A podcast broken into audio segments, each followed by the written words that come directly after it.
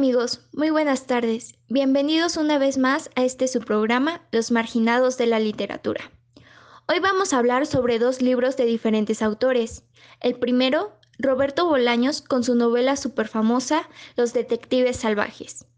Y el otro texto es de José Agustín con La miel derramada.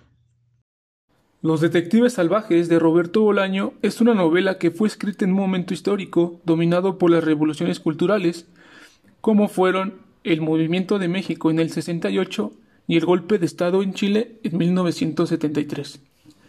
En el México del 68, los jóvenes tenían una manera de pensar diferente y se unen a un movimiento estudiantil a nivel mundial pidiendo a gritos una revolución, una gran rebelión juvenil que acabara con el autoritarismo, pues había que retar a lo prohibido. En ese momento se vivía una liberación sexual, ya que se venía de, de una educación y sociedad muy tradicionalista y se pretendía que se tuviera una visión alternativa. En ese momento se vivía en un país controlado por el gobierno, un gobierno a cargo del PRI, y se tenía una libertad de expresión muy limitada. Eh, la universidad era de los pocos lugares en los que se podía expresar libremente, ya que el gobierno lo controlaba todo excepto la forma de pensar de los jóvenes. Lo que al principio comenzó como una protesta espontánea, poco a poco se convirtió en un movimiento de resistencia organizada. En ese mismo año, México iba a vivir sus primeros Juegos Olímpicos. El presidente en ese entonces, que era Gustavo Díaz Ordaz, estaba completamente orgulloso de su capacidad de administración, pues un país subdesarrollado iba a ser sede de unos Juegos Olímpicos. Pero ¿unos estudiantes iban a poner en duda esa capacidad? El desenlace ya la mayoría lo conocemos. Los estudiantes han ofendido a los dirigentes por el hecho imperdonable de no vivir de acuerdo. Y hay quien habla de un respeto a un poder que han provocado, que si hubo estudiantes muertos fue porque se lo han ganado. Esto para muchos, o para algunos, perdón, fue solo un recorte de maleza. El golpe de pino de muy alto y se volvió incontestable por parte de los estudiantes. Al final se convirtió en un movimiento, en un suceso, que fue base para que Roberto Bolaño escribiera Los Detectives Salvajes. Otro gran movimiento que marcó la historia de este gran autor fue el golpe de Estado en Chile de 1973. Este movimiento fue encabezado por el general Augusto Pinochet para derrocar al presidente Salvador Allende. Bolaño se incorporó a la resistencia pero fue arrestado con una muerte segura. Pero gracias a dos personas pudo escapar y con ello huyó a México. Bolaño afirmaba, ¿Se puede tener nostalgia por la tierra en donde uno estuvo a punto de morir? ¿Se puede tener nostalgia de la pobreza, de la intolerancia, de la prepotencia, de la injusticia? A lo largo de la novela de Bolaño, el exilio se ha convertido en un, en un tema recurrente, desde el destierro de la literatura vanguardista, pues se quería romper con todos los cánones establecidos en esa época en México, con una búsqueda de algo nuevo y en un ideal de que las revoluciones pueden provocar un cambio radical en la cultura, hasta la migración de diferentes personajes, como Velano y Ulises Lima. Bolaño era un autor que se mostraba en contra de los valores establecidos, por lo que fundó el movimiento infrarrealista o real visceralista, como es mencionado en su libro. Estos poetas, que pertenecían a, este, a estos movimientos, permanecían alejados por decisión propia de lo cultural y declarándose abiertamente enemigos de la burocracia y espacios de poder, ya que eran poetas que no estaban dispuestos a venderse a las grandes editoriales. Pretendían revolucionar la poesía latinoamericana, pues ya estaban hartos del imperio que había formado Octavio Paz y los grandes poetas en ese momento. Es sin duda un tema muy controversial la migración, Hoy está con nosotros una compañera que nos hablará sobre este tema. ¿Cómo estás, Jessica? Muy bien, gracias. Emocionada por compartir mi información con todos ustedes. De acuerdo, Jessica. Me alegra que estés acá con nosotros. Y bueno, platícanos sobre la migración. Bolaño a lo largo del libro nos habla de este fenómeno en varias historias que nos va redactando. Una que marcó mucho es la de la uruguaya que llega a México como como en los años 65 aproximadamente. Pero realmente no alejándonos de la actualidad y de aquí, de nuestro país, de México, sabemos que, que México se ha convertido en el principal país de migración a nivel mundial. Diversos autores eh, sitúan su inicio de la emigración aproximadamente a la mitad del siglo XIX. los últimos años, los últimos 50 años, este, la población mexicana en los Estados Unidos ha ido incrementando. Y realmente todo esto comienza su origen desde el 1942, cuando Estados Unidos formó un acuerdo con México el programa Bracero, no sé si algunos lo recuerden, donde ofrecía un salario mínimo, alimentos y alojamiento, y con este programa pues se, incrementó los, los emigrantes. Mm, pero este programa fracasó ah, en 1964 cuando recibió duras críticas ya que los patrones abusaban de los trabajadores. Algunas características que podríamos decir que destacan de la emigración son por la falta de alternativas para los logros ocupacionales, la incertidumbre social sobre el futuro económico, la inseguridad, necesidades básicas insatisfechas, frustración en la realización de persona, frustración en la expectativa de vida. O sea, si somos, si analizamos estas características, pues la principal influencia para la migración es el sector económico, ya que en México siempre ha existido un gran número de habitantes pobres y se prevé un aumento de la pobreza del 5.9%, sobre todo con esta situación actual que estamos viviendo del COVID. Eh, se prevé muchísima más, más pobreza porque hay muchos sectores vulnerables aquí en México. Pero me surgen dos preguntas. Entonces deberíamos pensar que habrá también un incremento de emigración después de que pase el COVID. ¿Y realmente la emigración es la solución para este problema? Bueno, son preguntas que quedan fluctuando en el aire. Excelente, muy buena la información que nos has compartido. Ahora está con nosotros aquí la experta Jessica, que nos va a hablar un poco cómo es la relación con la política. Hola, un gusto estar con ustedes. Como ya lo comentaron, Bolaño, el autor de este gran texto, estuvo involucrado en estos movimientos en contra del gobierno. Se vivía una época difícil tanto en México como en Chile, y es relevante mencionar la llamada Guerra Sucia en México, que se vivió durante la década de los 60 y finales de los 70, misma época en que la historia de este libro comienza a desarrollarse. Perdón que te interrumpa, pero ¿qué es la Guerra Sucia?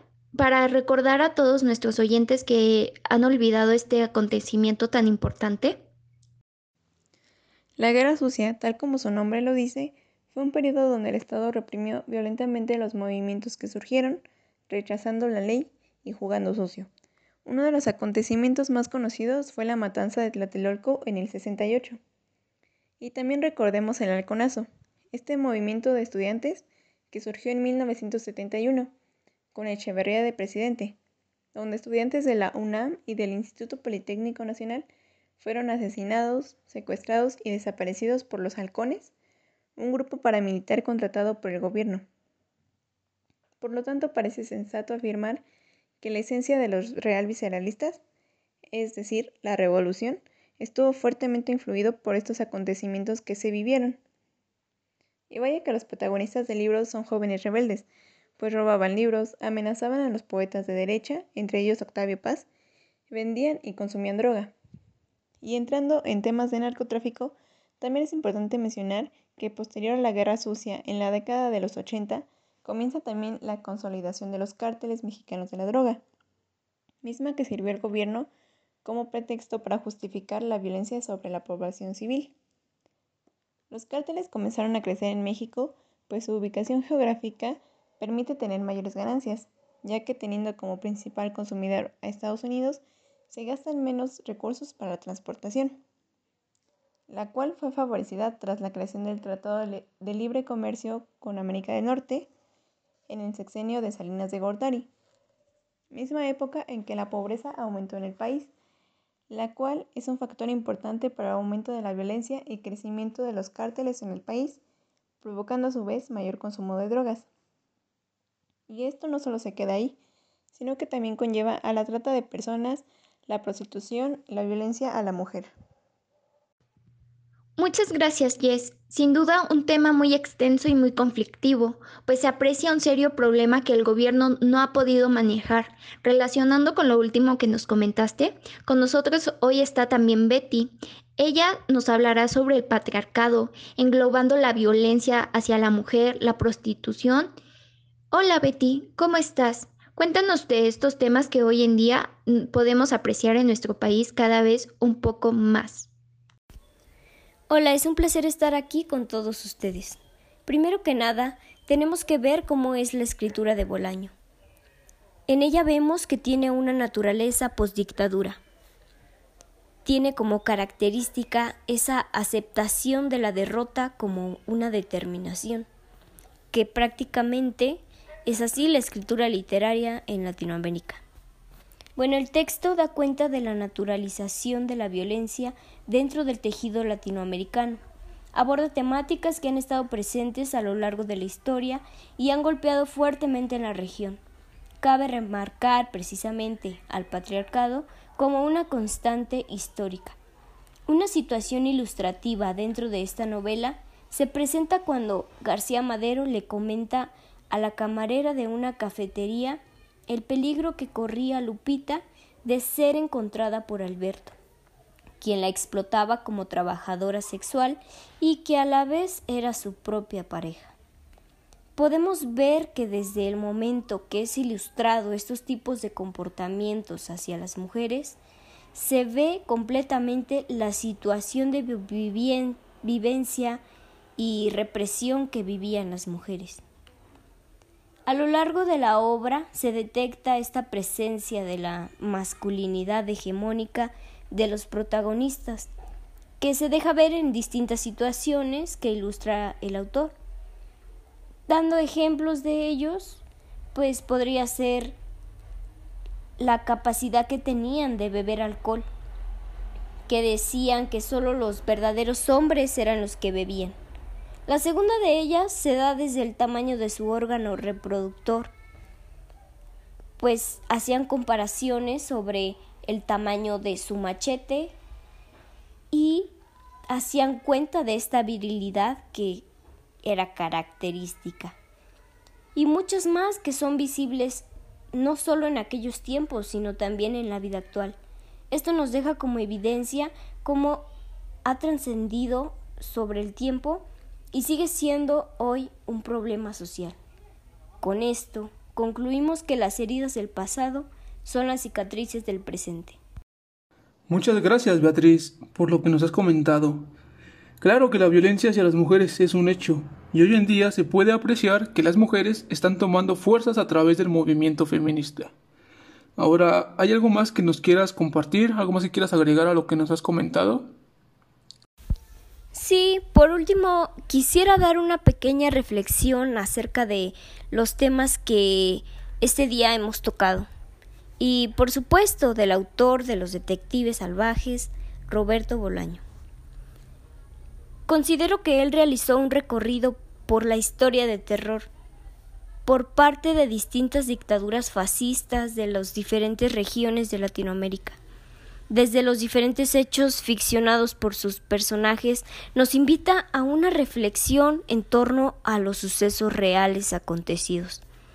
Bolaño nos adentra desde el real visceralismo, que es una metáfora de doble sentido, pues al mismo tiempo que se trata de ilustrar la crudeza visceral de la violencia patriarcal, la violencia sufrida por exiliado político torturado, la violencia de la desigualdad socioeconómica, entre otros aspectos, también es una lucha contra el formal y lo academicista de los círculos intelectuales latinoamericanos. Es importante destacar que Roberto Bolaño escribe la novela desde el lado de los sectores perdedores, o por decirlo de otra manera, de los grupos olvidados de la historia pues el autor deja ver desde su libro que está otorgando voz a quienes nunca han sido escuchados, dando una oportunidad a que se rescate esa memoria histórica en contraposición con el discurso oficial y dominante que da la nación latinoamericana para que precisamente no se repitan patrones. Muchas gracias por tu reflexión, Betty. Ahora pasaremos a José Agustín. Este autor, igual que Bolaños, sumamente interesante. José Agustín vivió los movimientos de los 60, época, como ya vimos, de grandes cambios en la juventud mexicana. Este autor se caracterizó principalmente por abordar temas tabús, como fue la sexualidad juvenil, como se apreció en su libro La miel derramada. Algo muy importante es que José Agustín revolucionó la literatura a través de un grito de rebeldía, pues formó parte de una nueva corriente de la literatura, la onda. Esta literatura pretendía, al igual que Bolaño, romper con la literatura tradicional. Los jóvenes pertenecientes a este movimiento literario proclamaban el amor y la paz contra la violencia. Ejercen la libertad sexual, rompen tabús y aceptan la pornografía el consumo de drogas y sobre todo usaban un lenguaje cotidiano como lo apreciamos en los relatos de la miel derramada. Este movimiento es considerado como un escape de problemas tan graves como la matanza de Tlatelolco y la represión del PRI ya comentado con Bolaño. Debemos recordar otro suceso muy importante que se dio a nivel global, la revolución sexual. Los años de los 60 fueron años de muchos cambios. La sexualidad se convirtió en algo que celebrar y explorar tanto en el arte, en el cine e incluso en la literatura, pues gracias a este movimiento hubo una liberación sexual. Se ha generalizado todo tipo de relaciones sexuales, fantasías, métodos anticonceptivos y otras formas de sexualidad. Esta rebeldía, por supuesto, impactó en México. Sin embargo, aún existe cierto nivel de tabú en nuestra sociedad pero podemos ver en diferentes medios la manifestación de este tema. Como ya mencioné, en la literatura se, provoca un cambio. José Agustín tiene diferentes obras con temática sexual. La miel derramada es una de ellas. En este libro nos habla sobre algunas parafilias, la flagelación, acoso callejero, entre otras temáticas que son temas que normalmente no se hablan, pero están insertas en la vida humana. Qué interesante y controversial es todo este tema de la sexualidad. Es un tema importante para poder quitar todos los prejuicios que giran en torno a este tema. Ahora bien, no sé si quieras hablarnos un poco acerca de lo que son las parafilias.